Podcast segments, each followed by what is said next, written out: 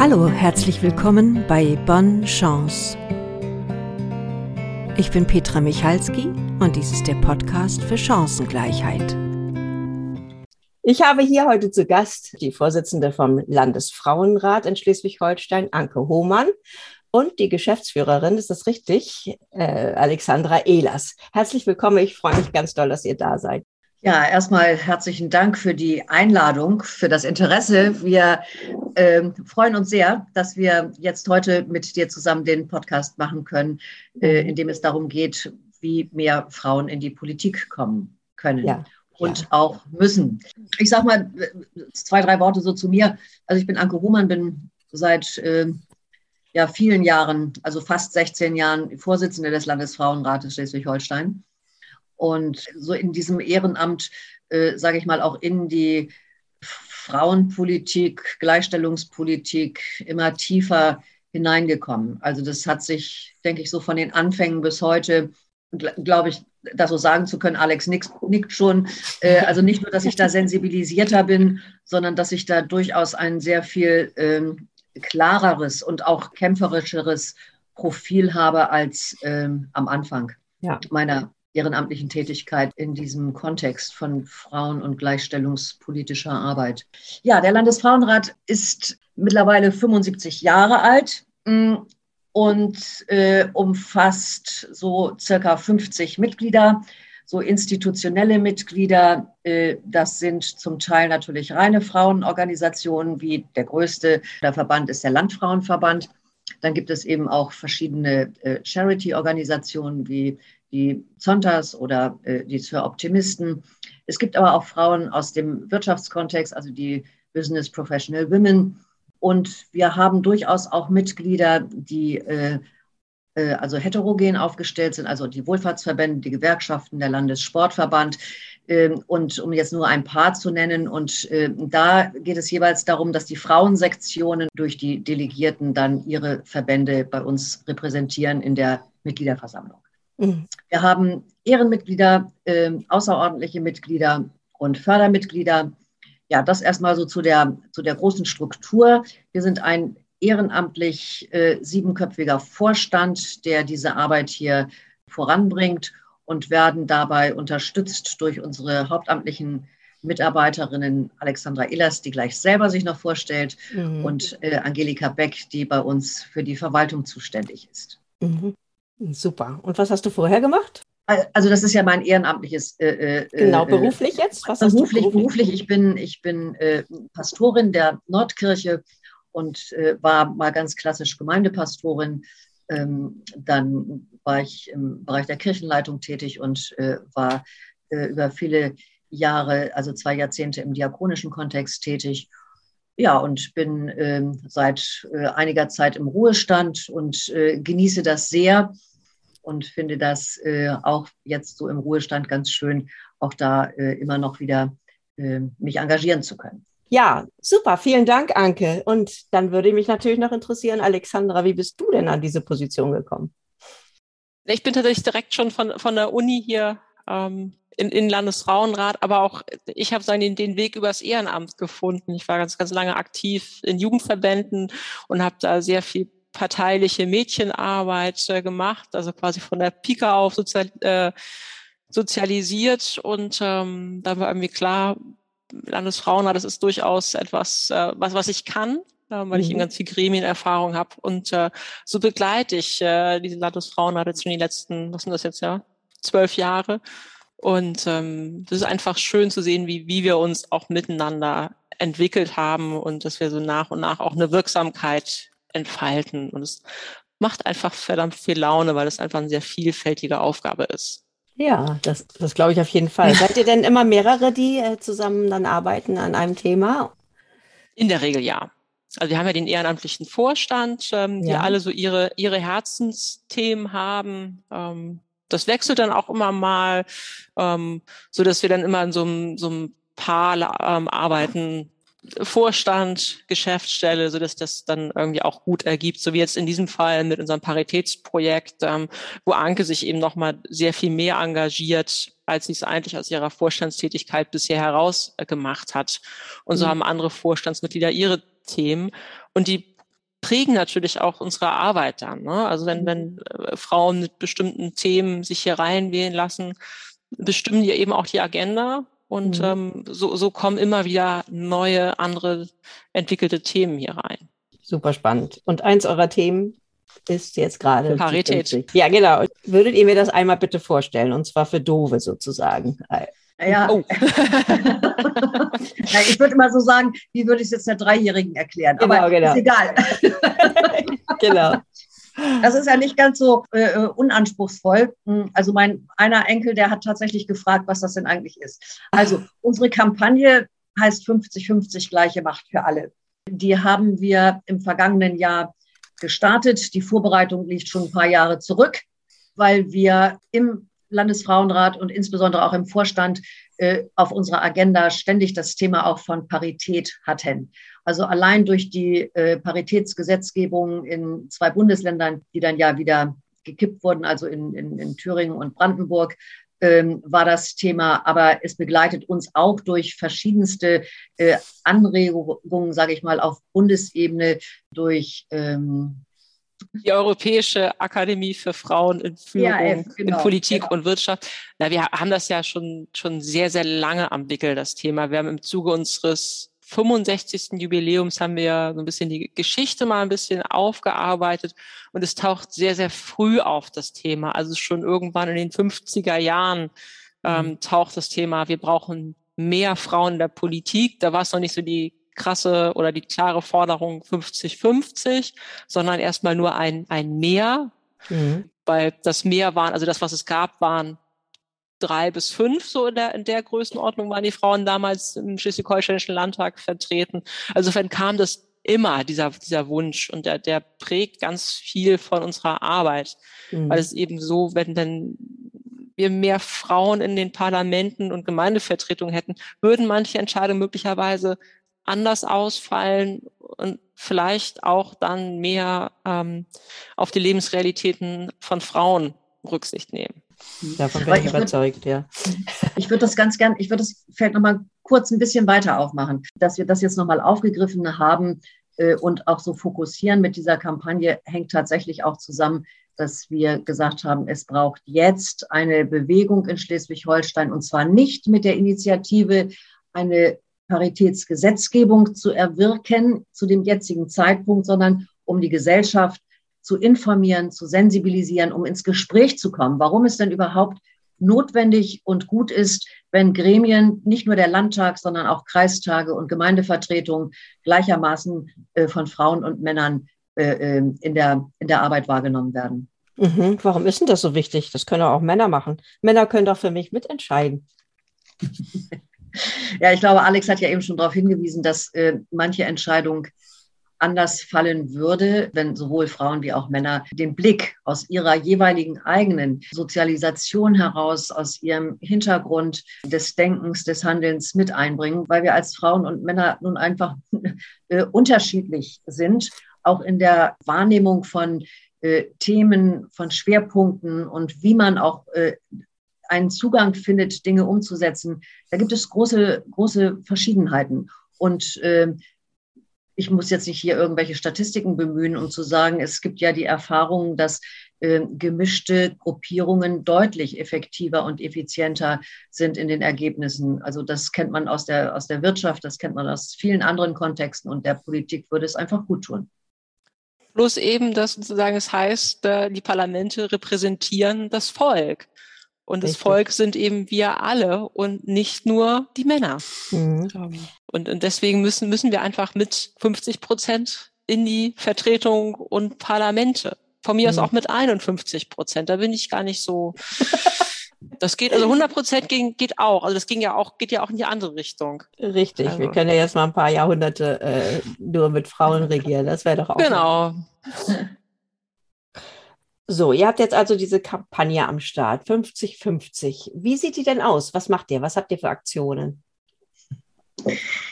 Ja, was haben wir für Aktionen? Wir haben äh, gesagt, die zentrale Forderung äh, dieser Kampagne ist die Verwirklichung äh, des Artikel 3 Absatz 2 im Grundgesetz. Männer und Frauen sind gleichberechtigt. Der Staat fördert die tatsächliche Durchsetzung der Gleichberechtigung von Frauen und Männern und wirkt auf die Beseitigung bestehender Nachteile hin. Mhm. Soweit erstmal zum Ziel. Diese Kampagne hat ein interessantes, äh, hat einen interessanten Aufbau. Wir sind gestartet mit einem Social Media Bereich. Das heißt, wir haben erstmal Persönlichkeiten in Schleswig-Holstein für unsere Kampagne gewonnen, die, also sechs Personen, ich sage auch gleich, wer das sind, ähm, die sozusagen BotschafterInnen für dieses Thema sind. Also die davon überzeugt sind und aus ganz unterschiedlichen Bereichen äh, unserer Gesellschaft kommen und äh, diese Personen haben wir gewonnen und haben mit denen nicht nur Fototermine gehabt, wo wir sie auf Plakaten abgebildet haben, sondern es gibt auch Videos, wo alle sechs sozusagen ihre Positionen aussagen. Das war ganz wichtig, dass wir also in den Social-Media-Kanälen äh, auf Facebook und Instagram unterwegs sind. Wir haben eine eigene Landingpage im Landesfrauenrat auch für diese Kampagne entwickeln lassen. So, und diese Personen und Persönlichkeiten sind ganz vorne an unser Ministerpräsident, der ehemalige und der neue, Daniel Günther, der diese Kampagne äh, ganz und gar unterstützt. Ich sage mal, aus der Politik noch äh, namhafte Persönlichkeit haben wir Serpil Medjadle, also die Landesvorsitzende der SPD, gewonnen. Wir haben dann die Bloggerin Julia Nissen, also die als Deichdern bekannt ist, also die sozusagen übers Land blockt, gewinnen können. Wir haben Kerstin Brun, die paralympische Goldmedaillenschwimmerin, Meno Schrader, unseren Wetterexperten in Schleswig-Holstein und wir haben Hendrik Pekeler, der ja beim THW äh, bekanntermaßen als Handballspieler und auch in der Nationalmannschaft gespielt hat, äh, Vater von drei Töchtern. Diese sechs Personen haben wir gewinnen können. Und äh, ich kann nur einfach eine kleine Werbung hier einlegen. Also man möge doch mal auf äh, diese Seite gehen, wenn man auf 50-50 gleiche Macht für alle geht, dann kommt man auch zu diesen Videos. Also das ist ein zentraler großer Baustein, die dann sozusagen als BotschafterInnen und weitere KommunikatorInnen äh, diese Kampagne auch mit äh, protegieren.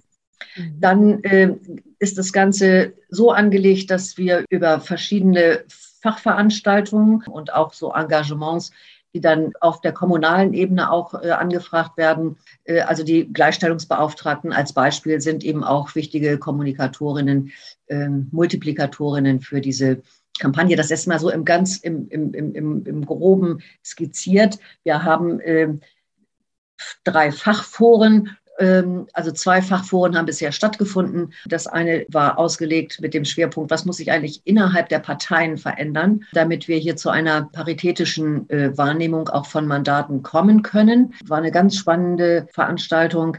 Dann ähm, gab es einen Blick nach äh, in den europäischen Kontext. Wir haben mit der finnischen Botschafterin nicht nur ein Interview, sondern also wir haben ein, das haben wir als digitales Format gemacht, hatten dabei aber eine bundesweite Resonanz auch von Interessierten, die dieses mitgehört und miterlebt haben. Also wie ist es in Finnland, wo es keine Quotenregelung gibt, aber gleichwohl so viele auch junge Frauen in, in Regierungsverantwortung stehen. Hm. Das war das zweite. Und das dritte Fachforum wird noch kommen, wo wir das Ganze also tatsächlich auch nochmal juristisch ausloten werden, weil das Argument, dass Paritätsgesetzgebungen ja verfassungswidrig seien, da gibt es ja durchaus unterschiedliche Sichtweisen drauf. Ja, ja, hochspannend. Wie können wir als Gleichstellungsbeauftragte euch da unterstützen? Mitmachen, also tatsächlich, ähm, dass wir haben ja jetzt ja die, die Landtagswahl, haben wir hinter uns und, und quasi zeitgleich auch die nächste Wahl schon, schon im Blick mit der Kommunalwahl am 14. Mai 2023, wo wir jetzt quasi über den Sommer in den Herbst hinein Leute motivieren wollen, sich überhaupt mit den Gedanken auseinanderzusetzen, ein politisches Mandat anzustreben mhm. ähm, und sie dann aber auch daran zu zu unterstützen, diesen Weg auch zu gehen. Also da geht es auch viel um Information. Wir mit dem Kreis Rendsburg-Eckernförde haben wir eine Broschüre, einen Praxisleitfaden für den Einstieg in die Kommunalpolitik entwickelt. Keine Ahnung, also die ersten 100 Tage als Kommunalpolitikerin begleiten soll. Ähm, wie, wie, wie mache ich das? Wirklich sehr praktische Tipps. Und ich glaube, dass die Gleichungsbeauftragten und auch die, die Parteien und Frauennetzwerke vor Ort ein ganz wichtiger Moment sind, Frauen zu vernetzen, auch über Parteigrenzen hinaus. Weil wir, wir müssen die Strukturen verändern, damit mehr Frauen dabei sind. Ähm, mhm. Es geht um den Klassiker wie, wie, wie Sitzungszeiten. Es geht aber auch um Frage von, wie reden wir miteinander? Das Sagbare, das ist zumindest unser Eindruck, hat sich ein wenig verschoben. Und da mhm. als Abgeordnete, als Vertreterin klare Positionen zu haben, was, wie wir miteinander umgehen, sie dann auch zu begleiten. Und am Ende braucht es eben dann immer sagen, quasi Leute, die auch, so wie ihr es als Leistungsbeauftragte macht, beharrlich dran erinnern, dass es eben noch nicht erreicht ist, das grundgesetzliche Ziel. Nee. Also ich habe mich hier in Schwarzenberg auch schon ganz schön damit beschäftigt und äh, für mich war der äh, Auslöser. Wir haben einen sehr, sehr wichtigen Ausschuss, nämlich den Hauptausschuss. In anderen Orten heißt er mitunter anders, aber bei uns ist es der Hauptausschuss, der ist rein männlich besetzt. Und auch mein, äh, meine Vermutung ist, dass äh, manche Beschlüsse anders gefasst würden, wenn da mehr Frauen wären. Und ich auch vermute, wenn die Frauen wüssten in Schwarzenbeek, ähm, welche Prioritäten die Männer da manchmal setzen, äh, würden Sie schon auch den Eindruck haben, huch, da muss ich mal was machen. Äh, ich habe versucht, äh, einen Workshop zu initiieren. Bei einem Aufruf waren es gerade mal zwei Frauen, die zusätzlich zu denen, die jetzt schon aktiv sind, äh, mitmachen wollen würden. Und das erlebe ich als unheimlich schwierig und mühselig, Frauen überhaupt erst dahin zu bewegen, Politik zu machen. Habt ihr da Tipps für mich? Bevor wir zu den Tipps kommen, äh, ja. äh, würde ich das erstmal gerne noch ein, ein, ein Stück äh, weiter äh, also unterfüttern. Es ist in der Tat so. Ähm, ich glaube, da bist du nicht die Einzige, die so eine Resonanz erfährt. Also ne, du lädst ein und es sind dann mhm. zwei Interessierte, wo man so denkt, hallo, wo sind die Frauen denn? Warum habt ihr, ja. ne, warum habt ihr nicht von euch aus ein Interesse, äh, mhm. hier die, die Politik vor Ort mitzubestimmen? Ja. Und äh, das geht auch doch euch im Wesentlichen an. Ja. Und das eine ist, wie wird eigentlich die Kultur wahrgenommen? Mhm. Also die Gesprächskultur, die äh, Debattenkultur, also in einer Gemeindevertretung. Es ist ganz oft so, dass Frauen sagen, also wenn ich da einmal gewesen bin, dann gehe ich da nie wieder hin. Richtig. Also dafür ist mir die Zeit zu schade. Also das sind oftmals äh, Rückmeldungen. Oder die eigentlichen Entscheidungen werden dann doch woanders getroffen. Ne? Also so, ja. also gar nicht in der Sitzung, sondern dann irgendwie, ich will jetzt gar nicht sagen am Stammtisch.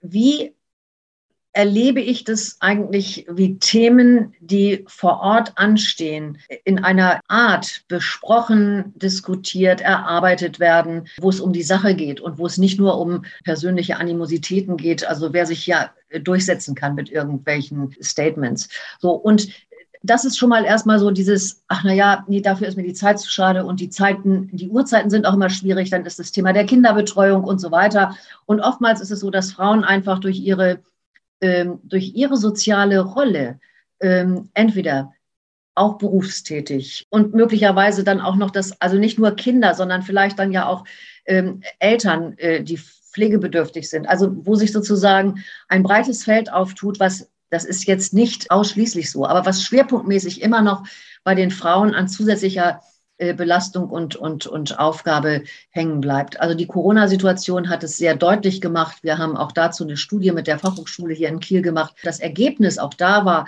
die Hauptlast der vielfältigen Aufgaben mit Homeschooling und mit Homeoffice und mit dem Gesamten, was es dann noch an, an Versorgungsnotwendigkeiten äh, zu Hause gegeben hat, dass das schwerpunktmäßig dann doch wieder bei den Frauen hing. Mhm. Äh, also von daher gibt es einfach erstmal eine natürliche Zurückhaltung und Barriere und nachher kommen wir dann nochmal dazu, was triggert Frauen denn zu sagen, ey, ich setze mich da jetzt mal doch mit ein und ich versuche da jetzt mal irgendwie mitzuarbeiten und mitzumischen. Mhm. Das, das, das Zauberwort ist Zeit an der Stelle tatsächlich. Mhm. Es geht, wir müssen, wenn wir Frauen in die Politik holen wollen und ihnen die Möglichkeit geben möchten, das auch zu entfalten, müssen wir sie an anderer Stelle zeitlich entlasten. Und solange wir eine ungleiche Verteilung von, von Sorgearbeit haben, also wer, wer kümmert sich um Familienangehörige? Wer, wer sorgt dafür, dass Kids Verabredungen haben, dass Sozialkontakte bestehen für die Familie und so? Das sind in der Regel die Frauen. Und solange wir da sagen, ein krasses Ungleichgewicht haben, haben die einfach de facto keine Zeit, keine Energie, sich noch quasi fürs Gemeinwohl einzusetzen. Das ist ja das, das leistungspolitische Thema, die Umverteilung von, von Sorgearbeit bezahlt und unbezahlt. Ähm, das müssen wir mitlösen, wenn wir über 50-50 reden. Und das andere ist tatsächlich, wie, wie kriegen wir Frauen in die Politik? Ich glaube, es geht nur über eigene Betroffenheit und eigene Themen, weil wenn ich mich für etwas ehrenamtlich engagiere, und das ist Kommunalpolitik, braucht, muss es zwei Dinge tun. Entweder muss es sinnvoll sein oder es Spaß machen. Ja. Ähm, so, und das ist jetzt so die, die Frage, macht, macht Kommunalpolitik Spaß? Ist sie sinnvoll?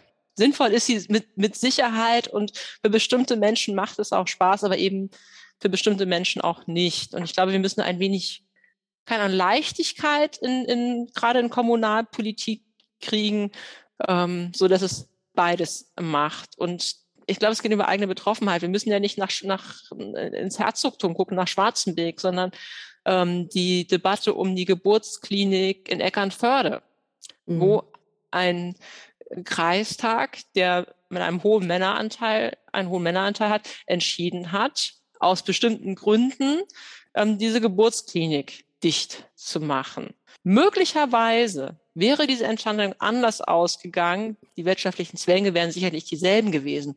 Aber es hätte eine andere Debatte darüber gegeben, wenn, wenn mehr Frauen in diesem Parlament gesessen haben, die, die wissen, was es bedeutet, ein, ein, Kind auf die Welt zu bringen und welche Infrastruktur dafür unbedingt notwendig ist. Ähm, mhm. ja. Ganz viele Menschen, mit denen wir sprechen, reden über diesen Klassiker, ich hatte keine Kinderbetreuung bei mir am Ort. Also habe ja. ich mich dafür engagiert, dass es sie gibt. Mhm. Und diese Beispiele herauszustellen, was ich, welche Wirksamkeit ich entfalten kann, wenn ich mich engagiere.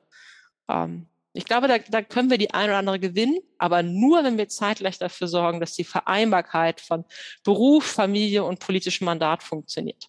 Mhm.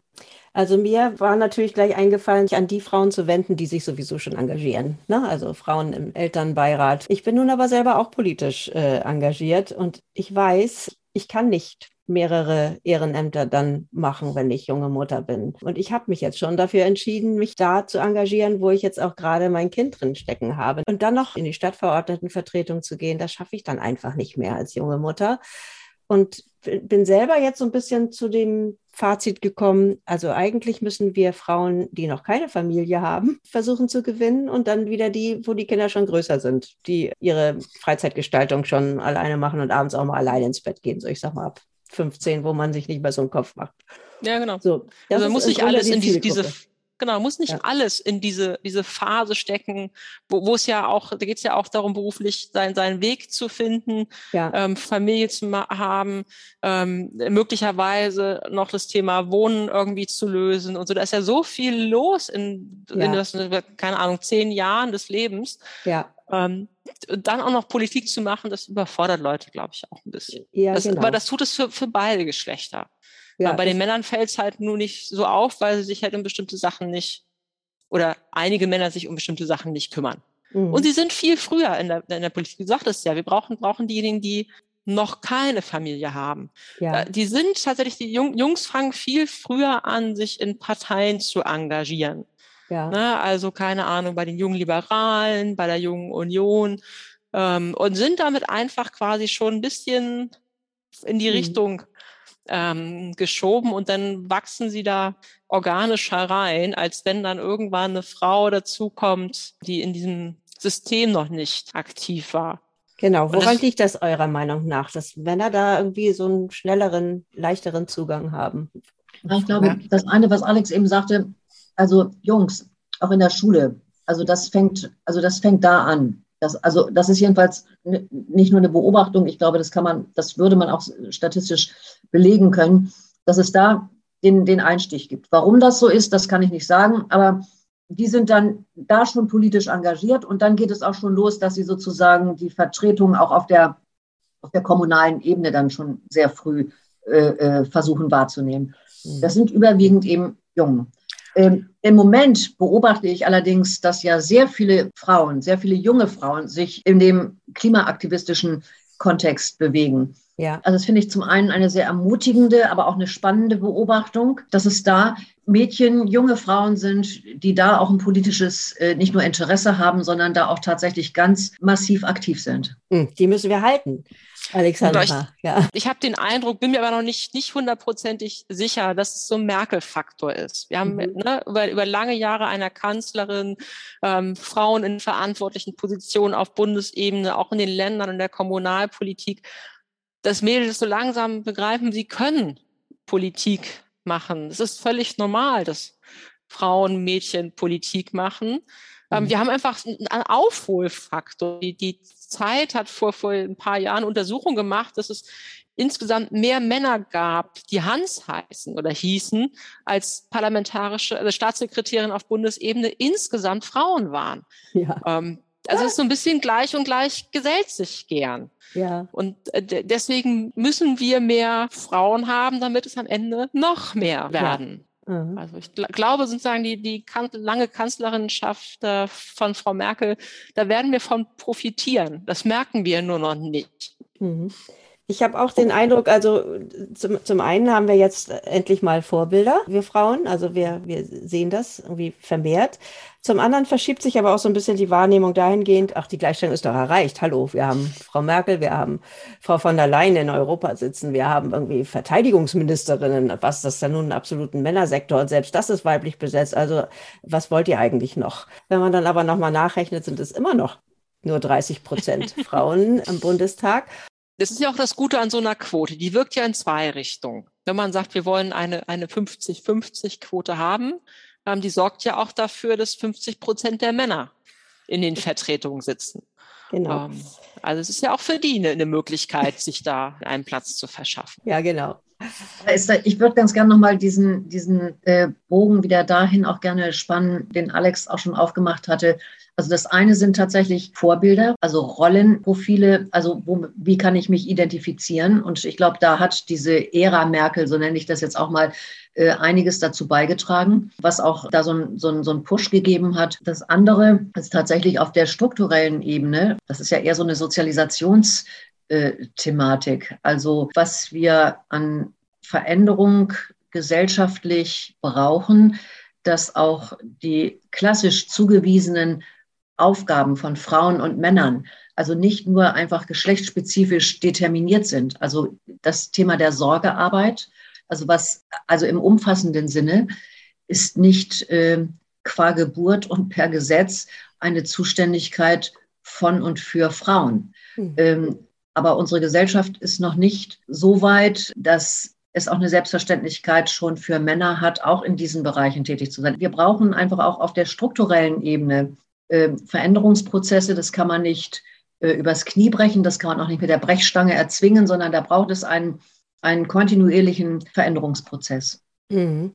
Eine Politikerin hier im Herzogtum Lauenburg erzählte mal in so einem Kopfnetzwerk, das kennt ihr sicherlich auch, ne? dieses kommunalpolitische Netzwerk für Frauen. Und da war eine ganz alte Häsin dabei, die nun schon seit 20, 30 Jahren Politik macht. Und die sagte, das wäre ganz klar nicht gegangen, wenn mein Mann nicht den Haushalt und die Kinder übernommen hätte. Und das haben wir mal so durchdekliniert. Also Männer, wenn die nach ihrem Fulltime-Job dann auch noch in die Politik gehen, ist das immer so ganz normal. Das machen die auch ganz selbstverständlich. Da wird auch nicht groß gefragt. Das gibt es in diesem Selbstverständnis für Frauen noch nicht. Die würden vielleicht bestenfalls ihren Mann fragen, du, ich würde gerne, würdest du dann den Haushalt übernehmen? Ich würde gerne Politik machen wollen. So und so viele Abende sind das, wo du dann ganz selbstverständlich auch zu Hause sein musst, ähm, um die Kinder zu versorgen, weil dann bin ich außer Haus.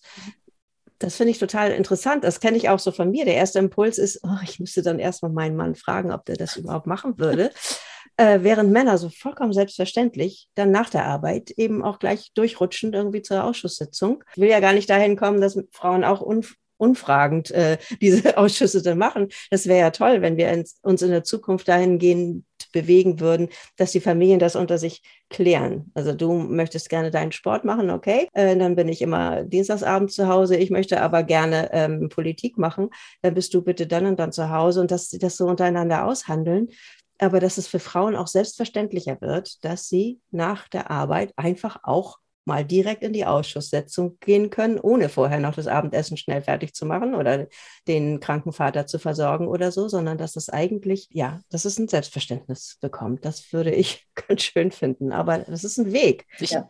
Glaube, da gibt es auch schon viele ähm, Frauen, die das sagen, oder Paare, die das ausgehandelt haben, mhm. aber die mhm. sind nicht in der Politik angekommen. Das sind einfach noch zu wenige, die sich diese Räume geschaffen haben. Mhm. Aber wenn wir da, da auf diesem Pfad weitergehen, sagen Strukturen verändern und äh, Menschen, Paare dazu bringen, das auch miteinander auszuhandeln, könnte es was, was werden. Und das versuchen wir eben mit der Kampagne, dass wir auf der einen Seite informieren, sensibilisieren, dass hier etwas nicht stimmt und auf der anderen Seite die, die, die Strukturen aufnahmebereit zu machen und sich zu bewegen, ähm, dass sie sich verändern müssen, wenn sie andere haben wollen.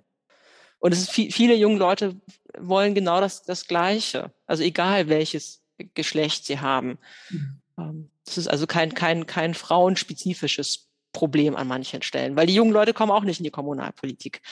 Und vielleicht ist das am Ende ein Hebel, den wir haben. Aber ich glaube, Alex, dass ich da jetzt gerade auch etwas, dass das wirklich eine Veränderung ist. Also, dass die jüngere Generation und da meine ich jetzt auch nochmal, also, also so von denen, die jetzt äh, im Aufbau von, von eigener Berufstätigkeit und Familiengründung und so sind, dass es zunehmend jetzt so ist, dass Männer auch zu gleichen Anteilen an der Erziehungsaufgabe Anteil haben möchten. Ähm, also das glaube ich, das, das kommt jetzt verstärkt. So, und äh, genau das Aushandeln, das haben wir ja auch, das haben wir gerade auch bei unserer Corona-Studie ja auch, auch gesehen, also ne, wie Paare äh, so Dinge aushandeln, wie, wie sie das machen. Also das finde ich sehr ermutigend. Und das eine ist, dass wir jetzt gar nicht im Sinne von der stete Tropfen hüllt den Stein, sondern wir brauchen tatsächlich eine Bewegung, also mit Bewegung meine ich jetzt Tempo, also dass sich das entwickeln kann. Und das andere ist, da kommen wir vielleicht gleich nochmal drauf, wo ich so denke, okay, aber ob wir über so eine Quotenregelung jetzt nochmal ernsthafter und auch deutlich radikaler nochmal nachdenken müssen, dazu können wir auch ein paar Dinge sagen an Erkenntnissen, die wir jetzt mit unserer Kampagne, die ja bis zur Landtagswahl jetzt gelaufen ist, äh, mit den Ergebnissen ähm, da können wir gleich noch mal ein bisschen was dazu sagen. Also warum es auch diese andere Bewegung von Regelwerk, ich will jetzt noch gar nicht von, von Gesetz sprechen, aber von, von verbindlichem Regelwerk braucht, um auch da äh, von der anderen Seite nochmal mehr, äh, mehr Power reinzubringen. Mhm. Bei, dem, bei dem Thema Väter, Anke, da bin ich ja grundsätzlich total bei dir, aber es geht eben nicht nur darum, eine Vaterrolle auszufüllen, sondern auch die gesamte Care-Arbeit, weil so, solange sozusagen er zwar die Kinder ins Bett bringt, aber die, die Mutter dazu vorher einkaufen, das Abendessen kocht, hinterher den, den Abwasch macht, die Wäsche wäscht, mhm. ähm, ist, ist der Zeitgewinn halt ein, ein, ein geringerer, als wie wenn da sozusagen wirklich einer echten Arbeitsteilung ähm, passiert. Und da müssen wir, glaube ich, aufpassen. Ich finde es super, wenn die Väter da irgendwie sich engagieren und auch, auch Aufgaben übernehmen. Aber ich glaube, da geht noch ein bisschen mehr bei, bei, ja. bei vielen, ne? Also das war Alex völlig d'accord. Ich glaube, da, das ist auch gar kein Widerspruch, sondern oder kein Gegensatz, sondern für mich war das einfach jetzt nur äh, einmal an diesem Beispiel, wie sich die Rolle von Vätern verändert. Und das mhm. andere ist ja nochmal auf der Strukturebene nochmal erweitert. Genau, also genau. welche auch, wenn ich zum Beispiel überlege, dass ein Teil meiner Schwiegersöhne ähm, das sind ja nun irgendwie auch so, so, ich sag mal, die Alterskohorte von Mitte, Ende 30 bis an die, äh, in die Anfang 40er. Also wenn die in Elternzeit gehen wollten, dann war es tatsächlich noch, also jetzt in der freien Wirtschaft, dann äh, die Ansage, das überlegen Sie sich mal gut, ob Sie diese Elternzeit nehmen wollen. Ähm, ich kann Ihnen noch nicht äh, sagen, was es dann für Ihre weitere Karriereplanung bedeutet. Also, ja. na, also das ist ja auch wieder, das ist so ein systemisches Phänomen und Problem, was wir haben und zeigt einfach auch nochmal, dass wir wirklich in der gesamten Breite der Gesellschaft. Also nicht nur was eigene Familienbilder, Familienrollen, sondern wie Berufsleben sich auch anders äh, gestalten kann, was die Wirtschaft dazu tun äh, kann, was also auch im, alles, was im, im, öffentlichen Dienst ist. Also da wird ja auch schon eine Menge äh, getan. Also ich glaube, das ist so umfassend zu sehen und genau dann auch natürlich, dass Care-Arbeit eben nicht nur heißt, ähm, mal abends die Kinder ins Bett zu bringen. Es ist mhm. sehr viel komplexer. Ja, ich finde das aber sehr spannend, was du sagst, Anke, mit dieser neuen Art äh, von Vätern und äh, Elternzeit nehmen und so. Dazu haben auch Gesetze geführt. Also erst äh, ja. durch äh, das Elternzeitgesetz und dem Elterngeld, äh, was erst dann äh, greift, wenn der Vater auch so und so viel äh, Erziehungsmonate nimmt, mhm. ähm, wo dann auch der Arbeitgeber, der häufig ja äh, monetär denkt, sagt, na klar, Sie wären ja schön blöd, wenn Sie jetzt dieses El diese Elternzeit nicht nehmen würden. Na klar, bekommen Sie die. Also aus so einer finanziellen Seite gibt es unheimlich viel Verständnis dafür, dass man dann diese Elternzeit auch nimmt. Und das ist äh, so irre. Also, weil das bedingt sich dann gegenseitig. Auf einmal ist der Mann nicht mehr der Blöde, der unter dem Pantoffel der Frau steht oder ich weiß nicht was, sondern er ist einer, der klug denkt und, und äh, vorausschauend und finanziell für die Familie gut denkt und weise ist äh, und dann natürlich äh, diese Elternzeit nehmen muss. Und das kriegen wir dann schon irgendwie hin hier im, in unserem Betrieb. Also das hat sich ja jetzt tatsächlich auch durchgesetzt. Ich finde das eine tolle Entwicklung, aber die kann man politisch durchaus lenken. Genau, und da ist, und da ist natürlich noch Luft nach oben. Ne? Ja, also genau. so, auf dem, sowohl was, also was Elternzeitregelungen angeht, also da würde ich sagen, das ist schon ein guter Weg, aber da geht ja. noch mehr. Also äh, so eine Überschrift könnte da eben auch Anerkennungskultur sein, äh, beziehungsweise das, was es an gesetzlichen Regelungen gibt, äh, die auch Männer, also jetzt Väter konkret, äh, noch mehr in, in, in äh, ihre, also in, in eine verbindliche Mitwirkung von Erziehungszeiten gebracht haben.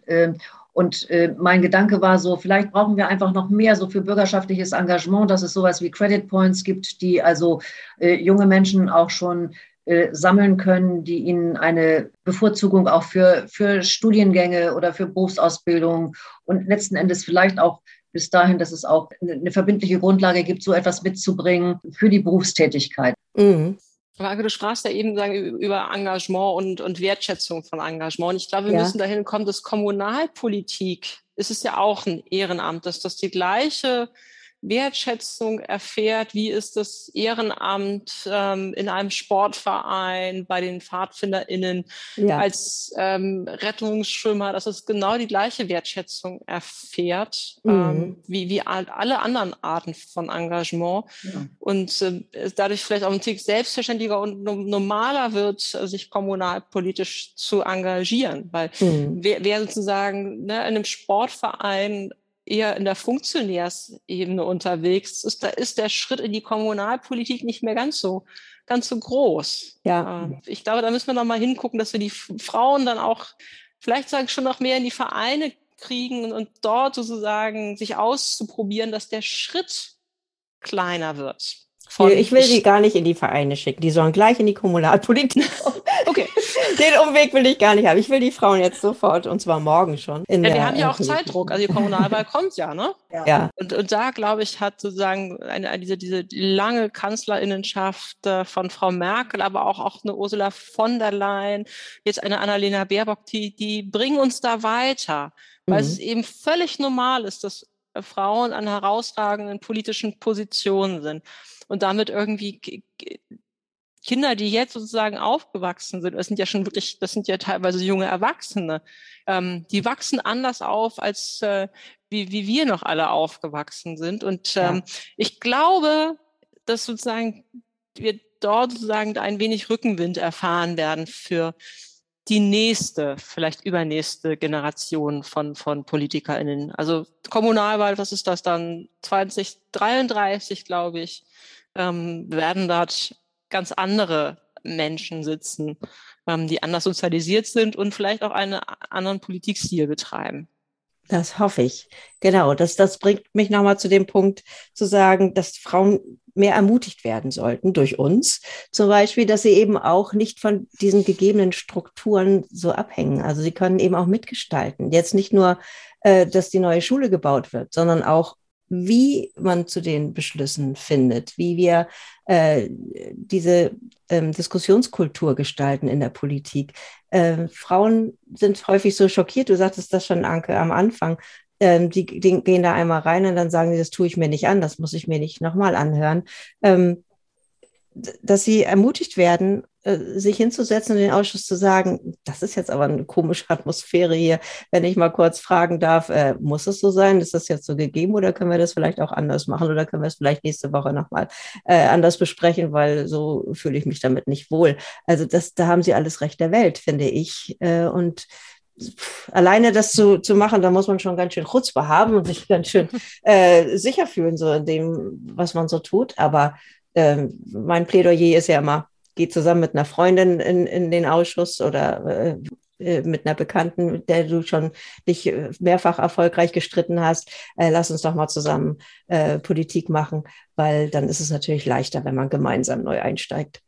Ja, da, das und ähm, zu Beginn so einer Legislatur auch miteinander festzulegen, sich nicht nur auf politische Ziele zu einigen, sondern miteinander festzulegen, wie man miteinander arbeiten ja. möchte. Und mhm. da gibt es, es gibt viele formale Möglichkeiten jenseits von dieser, von dem, von dem Ende, also der, der verordneten Versammlung selber, vorher ähm, geschlechtergerechtere Gremienarbeit äh, zu machen. Ne? In, in, Hessen haben sie jetzt bei den Grünen frisch eingeführt den sogenannten, äh, die sogenannte Frauenabstimmung. Was ist mit sowas wie ähm, getrennten Redelisten, ähm, also Stichwort Reißverschluss, ähm, mhm. Begrenzung von Redezeiten und, und, und. Also da gibt es ja viel, viele Möglichkeiten, die vielleicht nicht in die Stadtverordneten versammeln, weil die ja doch sehr strukturiert und sehr, sehr klar ist, aber alles, was vorher passiert, gibt es sehr viel Gestaltungsspielräume und da ein bisschen Mut zu haben, diesen Gestaltungsspielraum zu nutzen.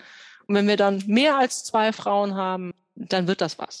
Ich bin ja. da optimistisch. Ich glaube, ja, ich glaube, Mut ist das eine. Fantasie braucht man dafür, glaube ich, auch. Und äh, man braucht auch da wieder Best-Practice-Beispiele. Also das ist ja erstmal nicht so gegeben. Und ich glaube nicht, dass automatisch, wenn ein oder zwei Frauen jetzt mehr in so einer äh, Stadt- oder Gemeindeversammlung wären, dass das automatisch passiert. Ähm, was ich mir auch vorstellen kann, ist, dass durch so ein Engagement wie jetzt durch dich, äh, Petra, als Gleichstellungsbeauftragte, äh, wenn so ein Impuls mal hineingetragen würde, ja, dass es da auch eine Chance mal gibt. Also man kann uns auch gerne dazu einladen, also um einfach so Ideen auch zu vermitteln. Wie kann man einfach auch eine, eine Gesprächskultur verändern? Also dass es einfach eine andere Form auch der der Diskussion oder der Diskurse geben kann.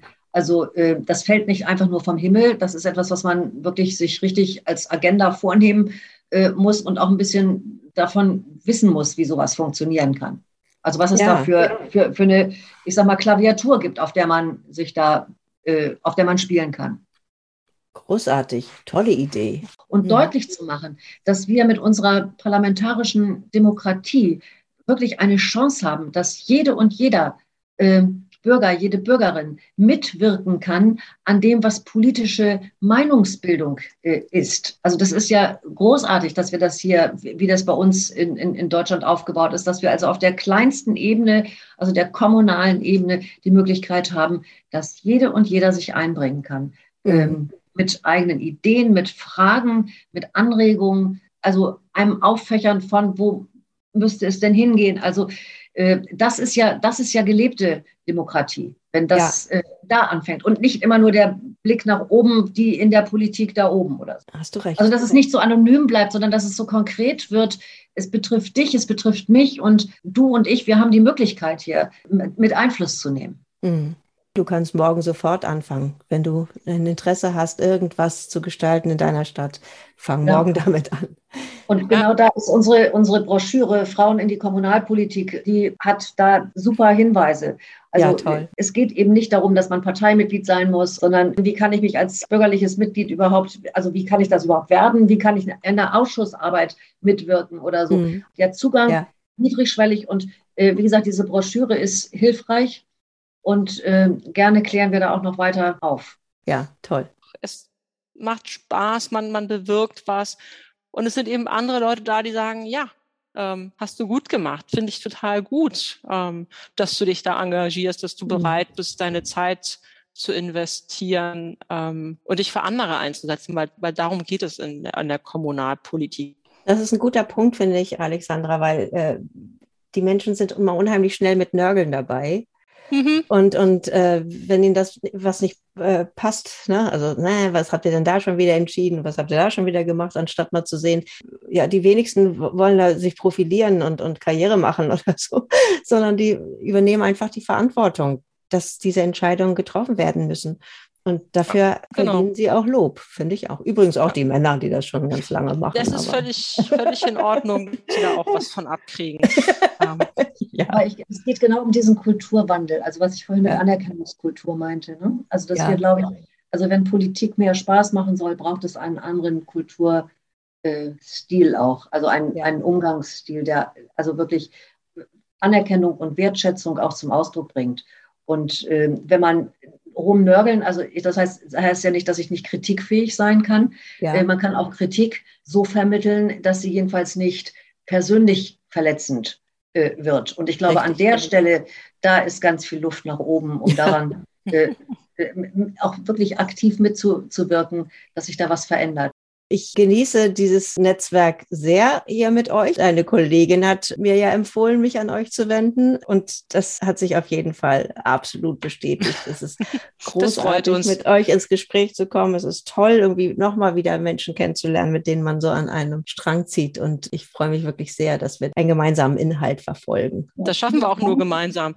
Vielen Dank für auch diese wirklich Anerkennung die du da jetzt so aussprichst und äh, umgekehrt, also auch wir leben als Landesfrauenrat ganz wesentlich in diesen Netzwerkstrukturen, auch äh, gerade durch und mit euch, den Gleichstellungsbeauftragten vor Ort und natürlich auch mit vielen anderen, mit denen wir jetzt unterwegs waren und sind. Da können wir einfach auch noch eine weitere Verbreitung von, von Netzwerk in Schleswig-Holstein schaffen gemeinsam. Also erstmal vielen Dank auch für, dein, für deinen Impuls und dein Engagement, Petra.